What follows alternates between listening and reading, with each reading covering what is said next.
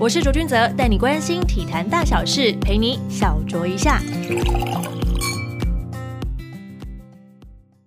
迎收听小卓一下，我是卓卓。奥运近几年呢，为了要吸引更多的年轻族群来参与，因为收视率下滑了很多，所以他们增加了不少新的竞赛项目，像是有冲浪啊、极限单车、滑板、攀岩等等的。霹雳舞呢，更是二零二四年巴黎奥运的竞赛项目之一。前哨站其实我就把它看作是杭州亚运了，这一站其实蛮重要的。所以这集呢，我们就特别邀请到了两位霹雳舞的代表队的选手孙正汉、罗国权，你们好。大家好，我是在，我是国权。两位好，两位目前是在那个杭州亚运，就是要储备选手了。总共是有四个男生，四个女生，对吧？目前，嗯，对啊。因为第一次呢，我觉得很特别。之前我们去采访就是国训中心的时候，那时候还叫左训，现在叫国训。其实没有那么多的那种团体的队伍在里面，甚至连棒球都不会在里面做训练。但第一次呢，有霹雳舞的成员进入到国训中心，先跟大家分享一下你们什么时候进去这个中心里面，以及练到目前为止的感觉如何？我们好像是年后的时候进来的吧。刚开始其实就很不习惯，因为毕竟这是一个街头舞蹈，那。现在跨足到体育，现在变竞技运动项目，然后又进到国训中心这种就是体育规格最好的地方训练，那其实就还蛮不习惯的。包括像比较按表操课这种类型的吧，以前其实跳舞也大多是在晚上，而且非常多需要群体的方式来进行，可能我们会有很多的 session 啊，跟大家一起比较 sharing 的方式来交流跳舞，那现在变成比较一对一的专项训练。然后又又进来很多科学化的训练方法，像是重训啊，还有营养学那些等等，所以就适应蛮，就是还在适应当中这样子。嗯哼，我听说国权不是进了国训中心之后就很努力的在做重训，很努力的使用这些设备。呃，为了女生而练，呃，没有啦，太诚实了吧？应该应该这么说，就是我我可以说我是一个很不自律的人，可是我进来国训中心之后。呃，被被逼着练，然后反而增强的呃速度比我以前自己练的还快。所以你也是晚上练舞的那一种吗？跟孙正一样。我我以前都是晚上练舞，但是我我会练舞是因为我为了团队而练，就是哦我们团的人练了，我才开跟着练。对我自己不会想要花时间去练习。我以前是这种人，是比较被动式的。应该这么说啦，我原本是对舞蹈是很冲的，可是因为可能后来发现，哎，其实。我喜欢的领域大概是在于那种像是可能拍影片啊，还是什么那种方向，所以那时候我就可能有一点放弃舞蹈这个这个阶段。可是后来我想说，哎，不行，我应该要给，就是刚好有这个机会跟这个平台，我想说要给一些新人有一个好的典范。所以跟团长讨论完之后，想说好了，回来冲一波。所以我现在，所以我现在很练，比之前至少练了差不多五六倍以上嘛。哇 塞！以前我是完全不重训的，你你要重训啊，我先走了。对，哇塞，那很特别。基本上你们进入到国训中心，就是等于改变你们所有的生活作息。你有没有觉得其他的选手在你们眼中看起来，他们就是就是他们真的是运动员，而且非常的按表操课那种感觉？就练一餐、两餐、三餐这样，早中晚，然后中午不能吃太多或干嘛之类的，有没有觉得不太适应？孙正应该还在还在习习惯这种节奏当中，对吧？对啊，刚开始会觉得哇，就因为我们也会多少认认识其他项目的朋友这样，然后他们就很多都已经在里面四五年了，就他们真的已经习以为常，然后这就是他们选择的生活这样。比起他们来讲，我们舞者确实真的就是比较 free，就真的像可能像国权刚刚讲，以前虽然我可能也会做点体能，可是那真的就是很多是看。心情的，然后也不会就是啊，一定要一直逼自己怎么样怎么样。那当然进来之后就哇，他们都这样子，而且他们已经坚持了这么久，然后就去拼那个我们所谓运动上的极的极限那样那极端的状态，所以就觉得 OK，他们他们都做到了。那我们今天如果也想要在运动项目这个领域里面取得成绩，那我们势必也得像他们那样子一样努力，就是好恐怖这种感觉，就每个人好像每天都在挑战自己的极限。因为国权刚刚讲到说，他其实进入到中心里面，反而变得比较自律，然后就练习的时间也增加五到六倍。但因为你们其实自己如果是真的没有在这样子常规训练当中的话，会比较 freestyle 一点。你会不会觉得这样子限制了你们的创意的发想呢？孙正，你觉得？嗯，会，我觉得还蛮大，因为其实 breaking 非常多创作层面的东西，因为我们必须帮自己想很多动作，还有一些在跳舞上，我们一必须要一直有新一直有新的刺激，所以进来其实当它变成了只有单单纯运动上的训练的时候，其实对于现在 breaking 来讲，我们也还在磨合，因为嗯，确实在里面待久了会很没有那个跳舞的动力，因为毕竟就生活比较乏味了，你知道吧？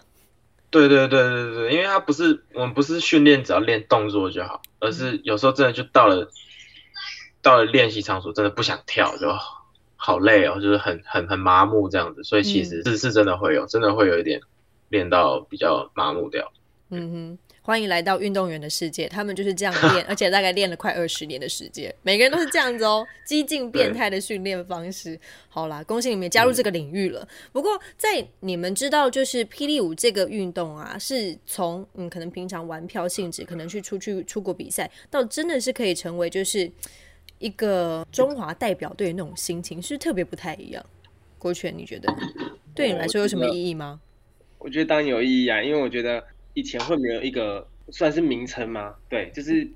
大家会不知道用什么角度而去支持你这项的运动。嗯对，那我觉得现在是有一个形式上就变成它会比较可以推广到大众，让更多人知道。就被认可那种感觉。对对对对，被认可的那种感觉，说你这个舞蹈是一项真正的运动。那并且我觉得也会有更多的像是企业加入，那对于我觉得对这个次文化是正能量的提升。嗯哼对。对，因为以往就是可能大家会觉得我跳街舞就只是可能是下课之后的玩乐不爱读，书还是怎么样一个一个运动，可是我觉得其实这个运动它比任何运动都还来的练习量需要更大，因为它不是只有单单只有像孙正说的，呃，只练那个爆发力这种，它还要有一点想法跟力量的结合，那说不定你还做不起来。对，我觉得你们的运动最困难的地方就是在于创意的部分，因为所有的运动选手他们不需要创意，他们除了比智力要跟对手拼搏这个部分，体力以及他们自己训练的那些成果的展现，就是他们的累积。但你们不一样，你们除了平常累积之外，你们还要跟他比创意，而且你们动作还不可以被对方抽走，我觉得这很困难呢、而且是还有那种很多的外在因素，例如可能像是当天的音乐真的不符合你，你该怎么办？像是这种等等的外在因素。呵呵，对孙正有遇过吗？就是音乐不符合你那种想要跳舞的心情跟感觉的话，怎么办？嗯，会啊，因为一一定会有一些你比较喜欢的 DJ，他放的比较符合你要的曲风。那有一些真的就会比较对你来讲有点沉闷，但是、但也也没办法，因为毕竟你选择了这场赛事，那你就只能应对了，就是这样，跳舞就是这样。然后就刚好遇到了，就必须要去面对。那对你来讲，刚刚国权有说过了，就是成为这样代表队的一员，有一个不同的就是认可的层次在。对你来讲呢，有没有什当然就？是就是多了那个仪式感吧，因为其实，但是我刚开始跳舞，我的目标就是我想要出国比赛，这种感觉就是我希望可以在舞蹈，然后让世界可能看到台湾，就是一个很简单的想法。嗯那其实 breaking 本身文文化里面就有很多很好的世界大赛，只是它现在变成奥运的项目之一的时候，它的效益又变得更加庞庞大。就是有没有觉得更严肃起来了？对对对，变得更严肃起来了。本来只是哦，国家各国家有一些很厉害的舞团，有一些国家级代表的的舞团，有一些选选手，嗯，但现在是变成 OK，他们真的是国家队了，他们真的是可以出来抢金牌这样，所以我觉得就多了一个仪式感。但是本质上对我来讲，本质上不会有什么大的改变。但当然，就像刚国权说的，就是有很多的资源会进来，因为毕竟是挂着体育的这个名这个名号这样子。嗯哼。那你们两个人当初是怎么样去接触到就是霹雳舞这件事？你先讲还是我先？你先啊老铁，老铁，老铁，老老铁先说，哦，我以前其实我以前就是一个很屁的屁孩，你该不会是为了要把妹，然后所以就学了吧？呃，不是，哦。可是也可以说是，对，因因为那时候我国中吧，国三，我就玩了一款游戏，好像叫什么劲舞团，就是按上下左右，哦对对对我就是看到那个动作，想说奇怪，人怎么可以这样子？那我就上网开始查，然后看电视，就看到什么棒棒糖，然后就会想说，哇，原来棒棒糖，对，就是那种什么棒棒糖，他们会在节目上面秀街舞，什么大风车之类的啊真？的太酷了吧！人嗯怎么可以这样子？我就我就想说，如果学会这个，一定可以把到那个我们班喜欢的女生。对，然后从那个时候起，我就开始学。那一学，我就谁知道啊，就爱上这个东西，一学就十五年了，哦中，间没有间断过。可是你在那时候看的时候有棒棒糖还有 Energy 啊，你不觉得这两个团体谁比较厉害？呃，棒棒糖跳的地板舞比较多，可是那个时候因为我妈有送我，我就跟我妈说，妈我要学跳舞，但是我不知道这个舞风叫什么东西，嗯，所以那时候我就跟我妈说我要学跳，我妈帮我送去学。popping、locking、hip hop，所有舞风都学过，我跟我妈说我不想学，因为不是你想要的那一种。对啊，可是我解释不出来这个舞蹈叫做霹雳舞，所以我妈就觉得我是一个三分钟热度的小孩，所以我在网络上自己去查，然后哦，查到是那时候我们嘉义市中正公园，在中正公园就是在公园练习的一个地方，那时候没有一个好的场所，所以我们就是到那个地方练习这样子。对嗯，然后一练一练就练十五年。哇塞，你们你的偶像居然是棒棒糖，我家里有一个棒棒糖的成员。我还知道他们的口号怎么说，我爱棒棒糖。那孙正你呢？当初是怎么接触到那个霹雳舞的？嗯，我的情况就是我小时候是自主学习的，就是我从小到大我都没有接受台湾的教育体制这样。那因为小时候就是那没有去学校，就是主要都是跟其他自学家庭一起玩，然后就很多邻居哥哥姐姐这样，然后他们那个时候是很流行在玩，就是应该是武力全开二跟三的那个时候，整个社区就很疯街舞，然后那个时候就是那些大哥哥们就在流行 breaking，就流行霹雳舞。那那个时候我就哇，我又没朋友，我如果不一起跳，我就就没有朋友陪我陪我一起玩，所以我就嗯一定得跳。那当然以前在电视上就有看过，像黄立行他 MV，我记得有一个 MV 就有鞍马，然后我那时候就哦，以前看电视就哇，这什么，很像某某种功夫之类的。嗯哼，然后后来就跟邻居哥哥他们一起在社区开始学，然后也是学学学学到后面剩我一个人在跳这样，然后就一路就那就继续学，因为后来就真的觉得哇，这东西太酷了吧，就是它介于一个特技跟体育跟艺术，就是我就觉得哇，这个东西很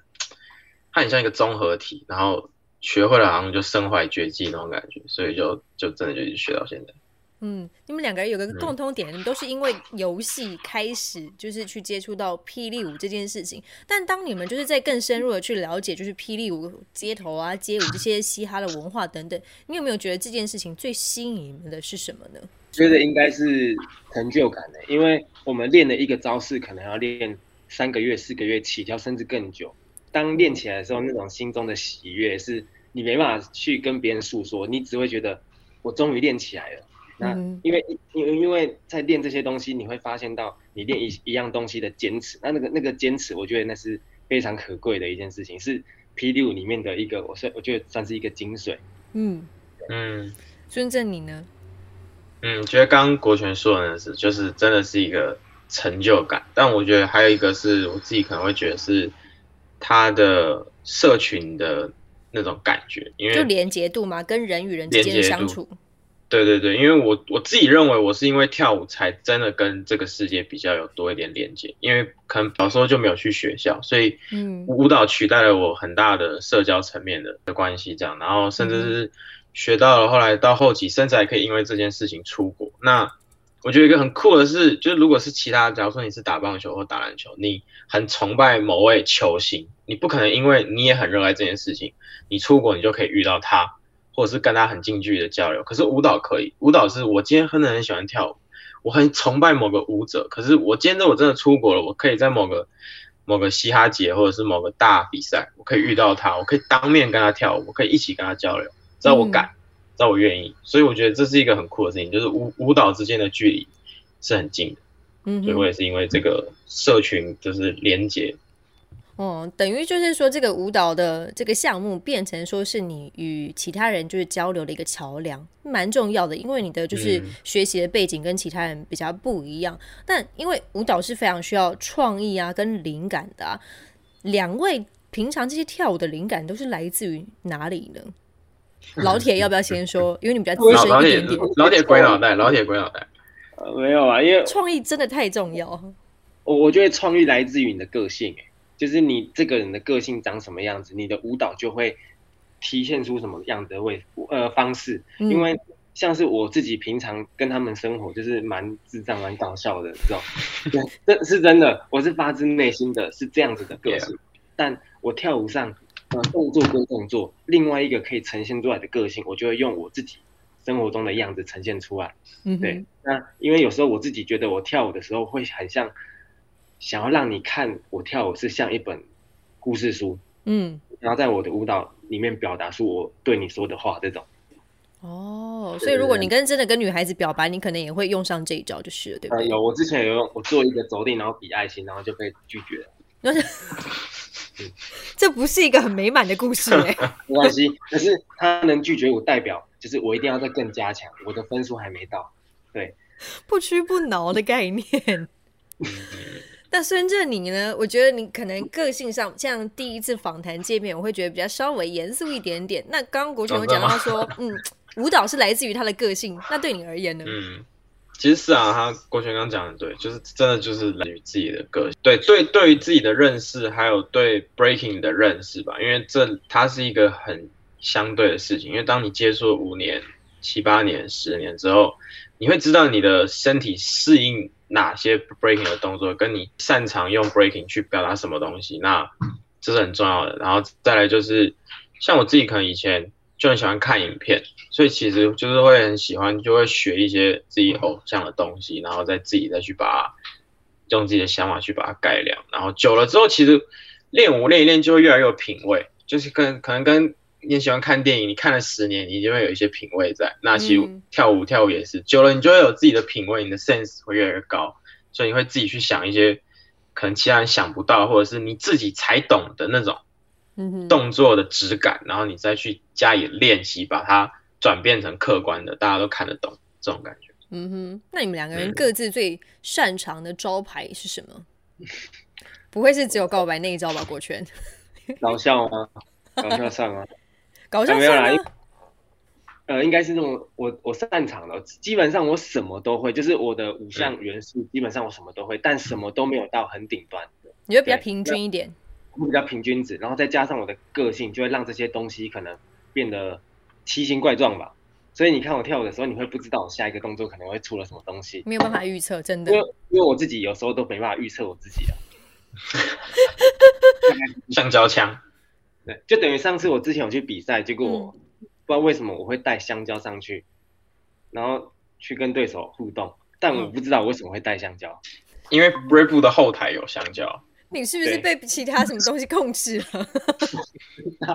他可能中邪了。那深圳你的你的招牌呢？我的招牌吗？嗯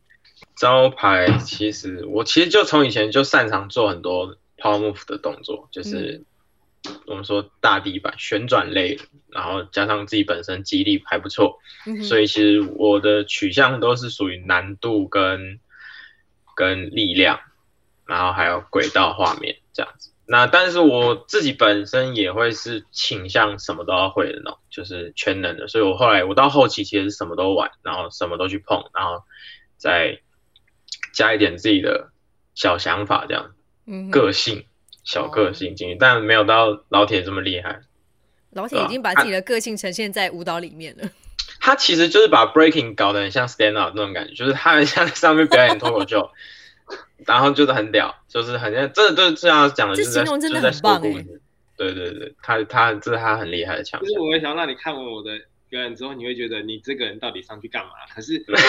我不是跳的很烂，可是我会想要再让你脑中会留下一个印象，这样子。嗯哼，就是会印象深刻这样子。嗯不愧是 breaking 界的说书人。好，来一个地狱题，想让你们两位就是各自点评一下彼此的那个舞风跟实力。老铁先说，呃，孙正哦，就是、你怎么叹气了？没有啦，就就就是他他的那个旋转动作，真的是我觉得在台湾嗯呃蛮顶尖的。嗯，对，所以呃，如果论抛幕，我当然不敢跟他比。可是如果论呃创意的话，我可以跟他做评比。但是呃，我我们两个擅长的东西当然就不一样。所以我如果我们在两边都走到很极端，我觉得也是一个我也不知道怎么说哎、就是嗯，你是以创意取胜。对你是不是想让我们两个再互尬一次？我是蛮想，但今天我们是录 podcast，所以 所以没有办法今天这今天个。放松一点，放松一点。今天放松一点，我们今天是听声音。我蛮多场比赛我都遇到孙正，他都站在我对面，所以有时候我嗯们都会在思考说，哎、我们上去的时候要跳什么舞，跳什么舞，就是 对，对，看到有点好笑了。嗯，我我我们一直遇遇到，有点不想再看到对方了。有点危险，嗯，太频繁了，对不对？对，嗯哦，那孙战你呢？怎么看国权？国权就是很标准的那种，把他会在舞蹈里面加入就是非常多我刚刚说的梗，嗯，他他会塞很多梗在他的舞舞蹈里面。我刚开始看，我刚开始进来的时候，我都会说他他是机动战士，因为他跳舞一般来讲，大家跳舞可能是十六 beat，他他是有点六十四 beat，他是。哦、很快很快，然后他的他的手指，他的手手指都在画轨轨轨道，而且是很有梗的那种轨轨道，还有他自己的 flow，然后会一直，就我不知道他可能在作画，他在他的隐形画家前面有个隐形的画布在，对对对对对，break breaking 会有很多不一样的人设，有些人可能是武士，有些人可能是杀手什么等等的，然后战斗员。那郭权就是喜剧演员，他就是完全代表这个。Breaking 角色界的那个就是伯恩，对对对，我觉得可以这样说。所以当然这这这这非常厉害啊，因为这就是我们说的，就是谁能在场场上把自己把自己展现的最好，那他其实就做到这件事情。嗯哼，就是你那个我可以额外补充一下吗？可以啊，像孙正，我之前我就会觉得他蛮厉害的一个点是那个他的抛物不是一般人的抛物，不是一般人的抛物，是因为是如果我做抛物在比赛中，我会设定死一加一加二加三，因为我怕可能做到四的时候身体会控制不住而掉下来。嗯哼，我也懂这懂这个意思，可是他会很敢的去尝试，我、做到四，做到五，做到六。可是这种心态，我觉得是在练习中可以，但是如果站上舞台，你会不太明确的想要去赌这一个。嗯哼，等于是在比赛过程当中，他比你还勇敢去做这些尝试就对了。对，所以我觉得这是嗯他的一个可能野心所造成，他有办法这样子去做这个这这一项东西，你那时候比较嗯勇敢吗？算我觉得算是勇敢。对，那他的话可能会比较想要冲出去，我冲一个大的，我不管失败还是怎么样，我就是要先冲一波再说。对，就是嗯心态不同啊，他可能会想要直接冲到可能拿到一百分，那我可能会想说，我只要考到八十五分就可以了。你就是有多少你就做多少，对不对？对，但我绝对不会低于八十五分，我大概是这种。嗯，哎，说到了分数，在霹雳舞的评分系统当中呢，不是以分数来去做决定，而是投票的机制。所以想要请两位跟我们的听众朋友们分享一下，这个赛制跟裁判呢是以哪几个面向来去做评分？因为我们知道说，现在如果是亚运跟巴黎奥运之后，可能都是用一对一 battle 的方式来去做判断。可是这个东西如果要把他们介绍给一般平常没有在看舞蹈比赛的观众朋友的话，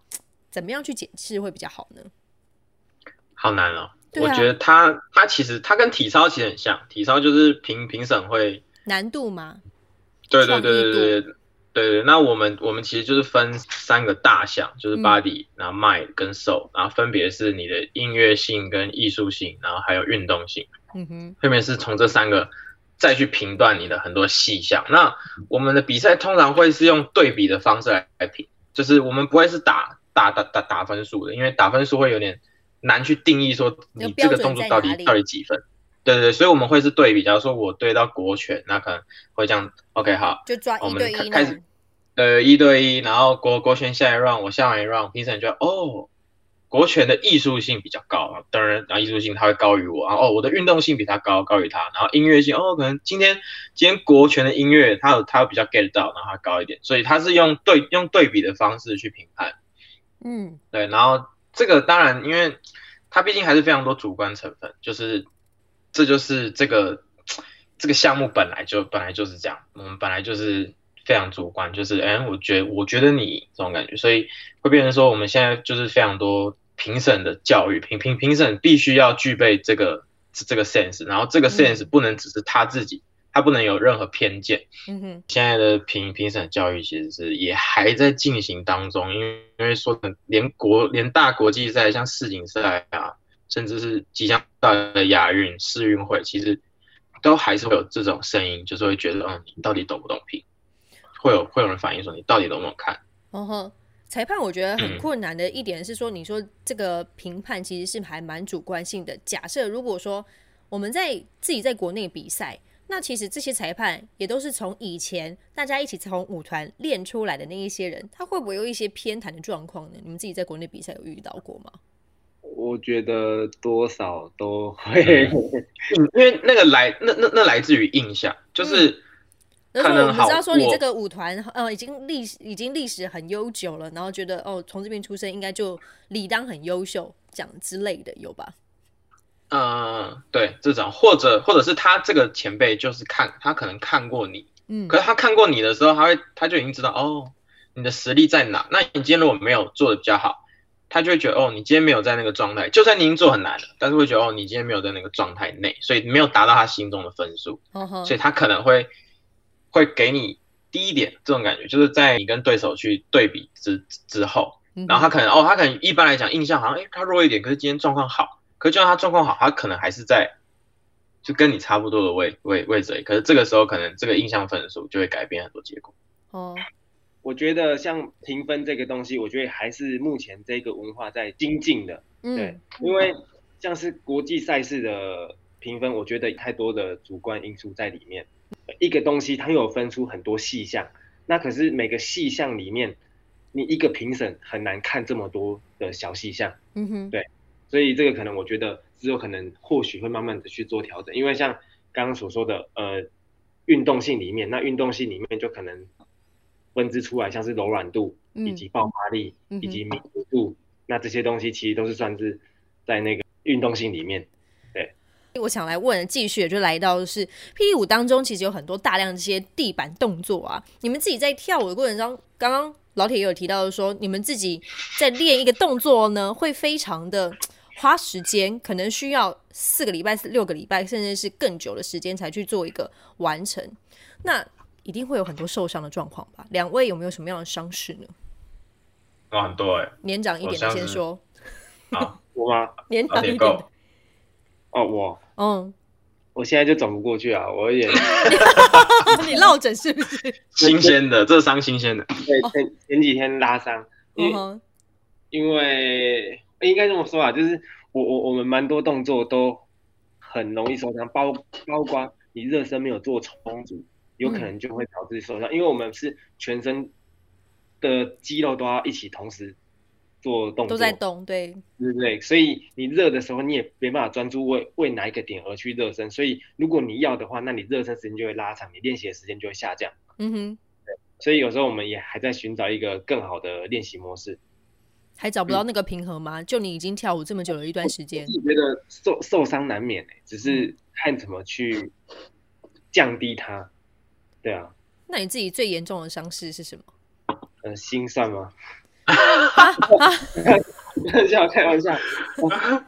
不严重哦。基基本上我没有受过什么很严重的大伤，我受过的伤基本上都是两三个礼拜就好的，就顶多的拉伤或者是折到这样子，嗯哼，就是也没有到骨折还是等等等之类的。哦，但是 OK 应该是基本盘吧？对两位来 O 讲 K，是基本盘，O K 已经就是那种你刚跳舞就知道会会发生这件事情。你们不会去想要做一些防护措施吗？还是那个防护措施会去影响到你们的动作？我我以前通常受伤我都是放着不太管的，所以嗯我进左训之后，我才知道防护员的重要性。对，因为我一受伤我就直接冲去那个我要防护。对，那确实，它确确实缩短了我受伤的周期，就是恢复的周期。所以我觉得这对我来说是一个很新鲜的一件事情，因为我以我我以前以为就是只要放着不管它就自己会好，你想说每一个伤都是淤青就对了。差不多。嗯，孙正你呢？有没有什么伤势过？嗯，还蛮多的，因为我自己本身筋很硬，所以、嗯所以我常常会有韧带拉伤的问题，就是我受伤都不会是骨头，因为我肌肉我的本身肌力还算强壮，肌肉量算多，所以基本上骨头是保护得住的。但是因为就是这样子，所以形成了韧带要承受很大的压力，所以像我的很多关节处的韧带，轴外侧跟膝盖内侧，还有踝关节啊，甚至肩椎，我的腰都有韧带拉伤好几次过，所以韧韧韧带其实都有一点旧伤。那当然就是像刚老铁说的，就进来了，真的可以缩短受伤的周期，这样就是嗯哼，用了蛮多这里的防护资源，嗯，然后在姿势上也会比较好，就比较不会像以前那样，就是呃我受伤，然后去国术馆敲了一个就大的，就出大事这样，就是以前真的发生过这种事，那对啊，这个我觉得对现在的舞者来说，这非常重要，就是大家真的要知道怎么好好的维保护自己的身体，跟维护自己的身体，让自己的生涯走得更久。嗯哼，觉得我们受伤的频率应该跟体操是差不多的。其实我们在做差不多的事情，只是他们我们可能会做，我们可能会受更更多奇怪的伤，就是属于自己的伤，因为我们做一些属于就自己想的动作，自己的角度。哦，对他们的伤可能会哦，你受过，我也受过，然后我们的伤可能是你怎么会受呢？因为这个动作是我们才做，对，所以就你们自己发明出来的。对，自己发明自己受虐自己这样。哎，那我有一个题外话，你们自己在那个国训中学待了一段时间了，有没有真的去跟就是体操的选手们一起训练过，然后有去尝试过去做他们的那些项目吗？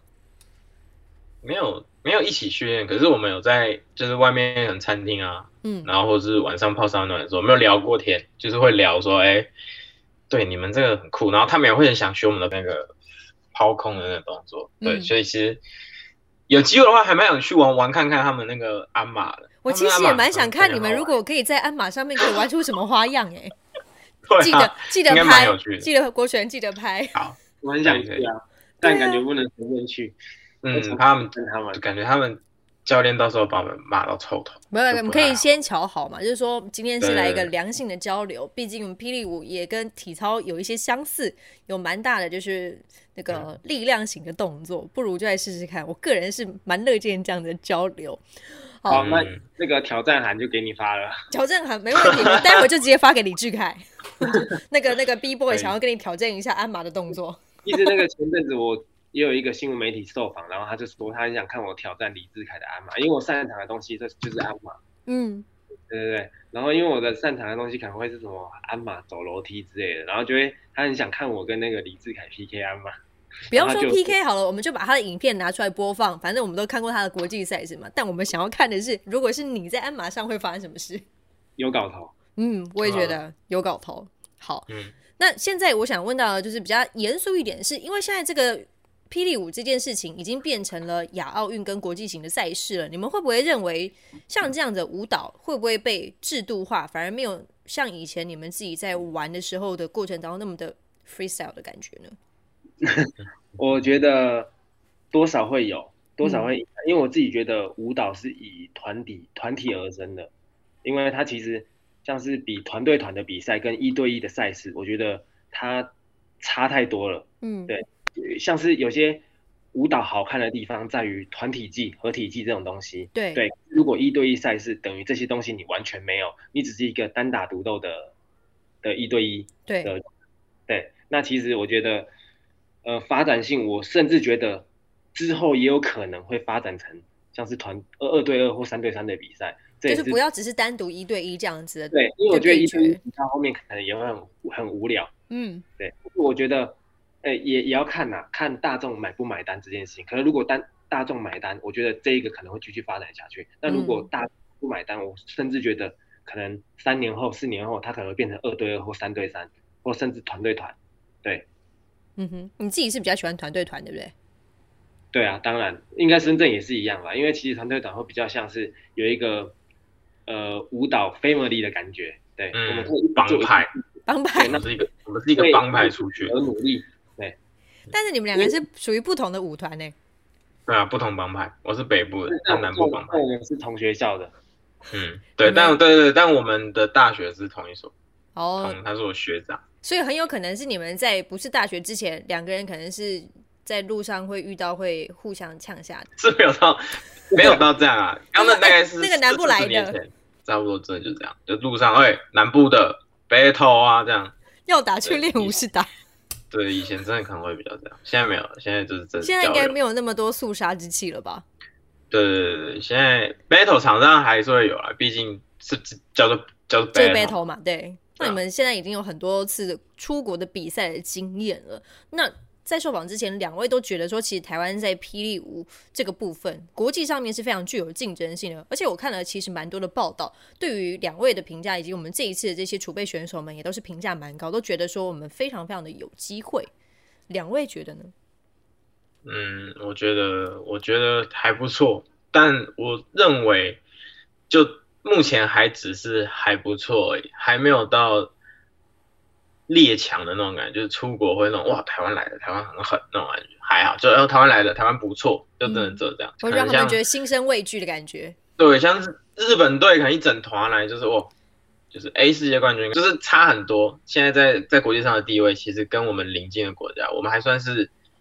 比较菜的啦，我自己认为。然后再加上欧欧美国家本身就很强，然后加上一些南美南美国家，像巴西、委内瑞拉都有很多非常厉害的选手，所以。所以我觉得，嗯，还不错，台湾还不错，但是还还差一点，还差一点。我觉得那个，呃，还是要看比赛当天的状况啊。四分运气，六分实力。因为其实运气占这么重啊，四分诶。这次的赛制他们就是这样子，因为他们会有一个先海选，海选完之后会分分区域。可是如果你这个区域都都是厉害的，他只会选选出一个人。就假如你全部日本加你都选在这一区。那你这区只会选出一个人，所以你要跟所有日本人厮杀。你就是在死亡之组啊。对啊，所以运气成分也占蛮重的。哦，这真的是。那假如好死不死，我跟深圳分到同一圈，那我们对，那就是哎，那就是真的是运气很不好了。是啊。对啊。哦，那刚刚你们有提到说，总有几个就是选手或者是国家代表队出去，听到他们有来参赛，你们就会觉得哇，是他们呢？有没有印象深刻？在你们比过那么多次比赛？当中，每次是对到，就是我小时候的偶像，超喜欢他那种，把他影片整天放。但这个故这个故事我讲我讲蛮多次，嗯，因为因为那时候对到真的是太太霹雳了。那时候是我飞去斯洛伐克比一场，也是比一场世世界赛。那时候比到八强，从五百多个里面脱颖而出，然后杀杀杀进八强。我说哇靠，我居然杀进八强，然后对到那个就是我。儿时的偶像，小时候就把他影片放到 P S P A P 里面睡觉，然后妈妈叫我睡觉不要，我就把被子盖盖起来继续看他影片的那种。然后我就真的对到他，跟他打成平手，平手加赛之后输他。那那那一次就印象很深刻，就是哎那时候开始觉得他是一个也是那种世世界冠军，世界大赛很多都赢过。然后但我我可以跟他打成平手，就开始会觉得哎其实台湾没有那么弱，台湾其实还不错，只是。需要机会，就真真的是这样，就是所以现在其实也不会特别觉得说台湾真的很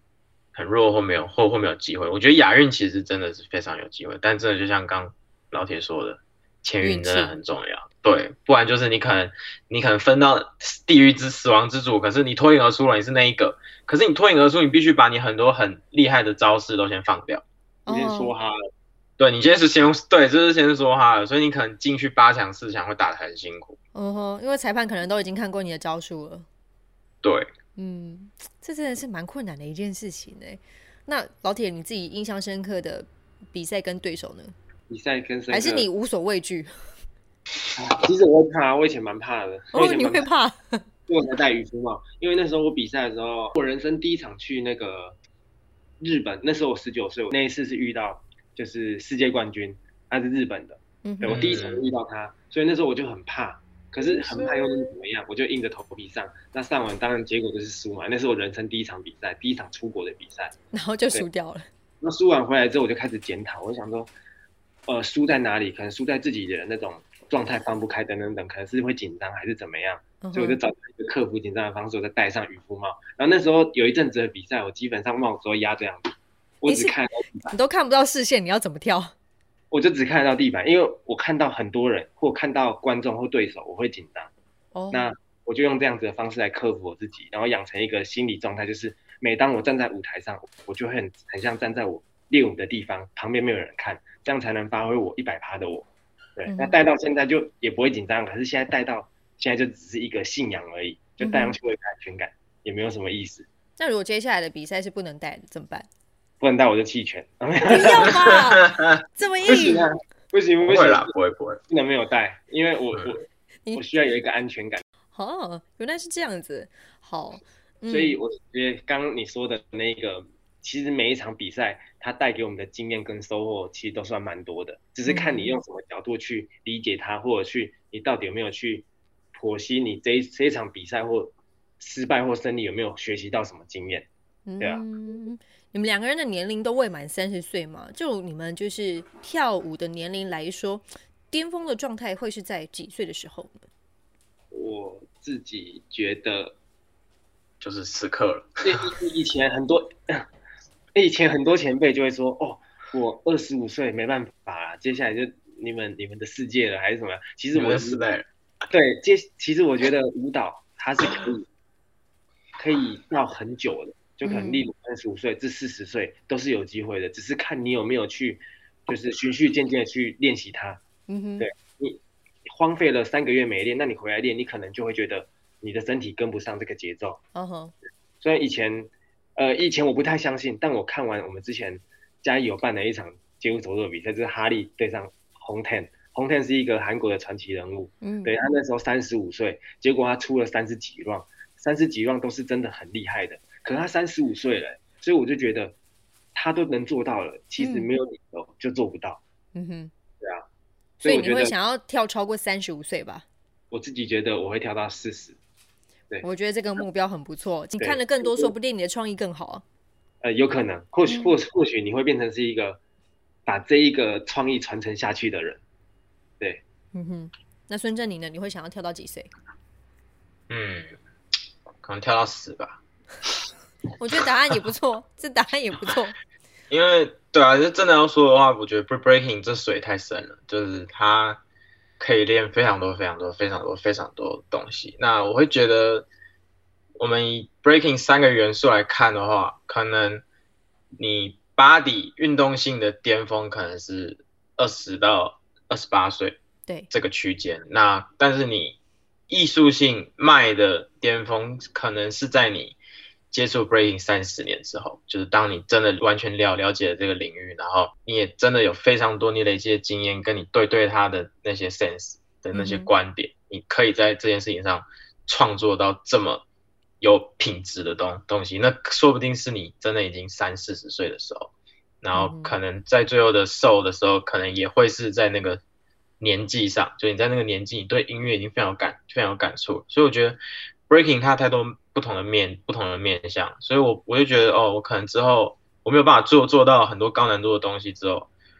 但是 breaking 依旧还有很多地地方可以值得我去摸索、去挖，这样去玩。所以我觉得 breaking 可以跳到死。因为有时候我们在比赛的时候，或者是我们在重训的时候，我都会常跟孙正说：“哎、那个讲一件难过的事情给我听。”然后他就会讲一件难过的事情，我就说：“好，我有动力啊。用难过的事情来就激励自己就对了。那对，原来这个就是瘦。原来这就是灵魂啊！对，这是瘦，这是瘦。哦好好，那两人对于这一次亚运的目标有没有就是希望可以有什么样的表现呢？老铁先，因为你是学长，我至少至少我想要冲到一个铜影，就是二三，我一定要冲到一个。嗯因为这是给自己的一个目标。那我觉得有这个目标之后，我平常练习的时候会会比较像是有有一件事情在推推动我，有个动。力在这样子。对对对对对，就是因为我自己觉得，我就像我上述所说，我真的很没有自律。可是因为有这些事情，然后又很大家很多眼睛在关注我，我就不能因为这样子而去松懈。对对对，你就发现，在中心里，你就你知道郭幸存他已经拿了几面金牌，他还在练，我不觉得那个压压力蛮大的。所以只能加油了。对，嗯，你自己期待在亚运遇到哪些对手吗？呃遇到哪些对手？嗯，呃，应该是这么说啊，希望不要遇到哪些对手。你要消删去吧，就是了。我希望、嗯希望那个韩国、韩国、日本、日本先塞在一圈，然后我跟孙正都是在隔壁的不同圈，这样子，哦这是最棒的。你先敲桌子三下，因为这种东西就是墨菲定律。出包真的一个对的，你一定会在那种死亡死亡之组，最好是啊，阿米尔、西格基都在你那一圈。就 先不要，真的无语了，你遇吓到他遇到的了。遇到的我真的没想，但是没有呃不想遇到的想很多。哦，对，这名单有点长，是不是？对对，名单有点长。孙正你呢？嗯，给自己的亚运的目标？当然如果可以的话，当然是拿牌真的是最好。但是我自己会认为，我很想要可能分在死亡之组这种东西。那我输了其实也没关系，因为我觉得现在现在真的是一个阶段，就是我能不能我在测试我的实力，我能走到哪里。那如果如果我拿了牌，可是我都没有对到我应该要跨掉的人，对对对，我没有击击败我应该要击败人，那我会觉得赢了，确实效益很庞大，哇，感觉很香啊，要炸锅了，真对香。。但是我对我我对我自己可能会觉得不太行，我希望可以可能把日把日本跟哈萨克的选手把对赢下来就是希望对，就希望在接下来这几个月的准备，可以让自己再再突破一个阶段吧。如果真的把他们拿下，我觉得那可能就真的可以金牌了。嗯哼，对你的对就是霹雳舞的生涯而言，又往上了另外一个层次了。对，因为可能我我自己认为，如果假如说我夺了牌，可是没有赢到一些该赢的强敌，那其实我觉得巴黎奥运可能也会站不上去，因为到到时候是全球来看，嗯嗯嗯嗯嗯，对啊，所以我觉得你的考量是非常正确的。对，所以就当然当然还是尽力啊，但如果有牌拿就拿这样，拼到那边就哎、老老铁在死亡之组，那赶快帮我削削弱一下，我就从旁边慢慢跑上去这样，或者是啊我去死亡之组，我先壮烈牺牲，或是我脱颖而出这样子。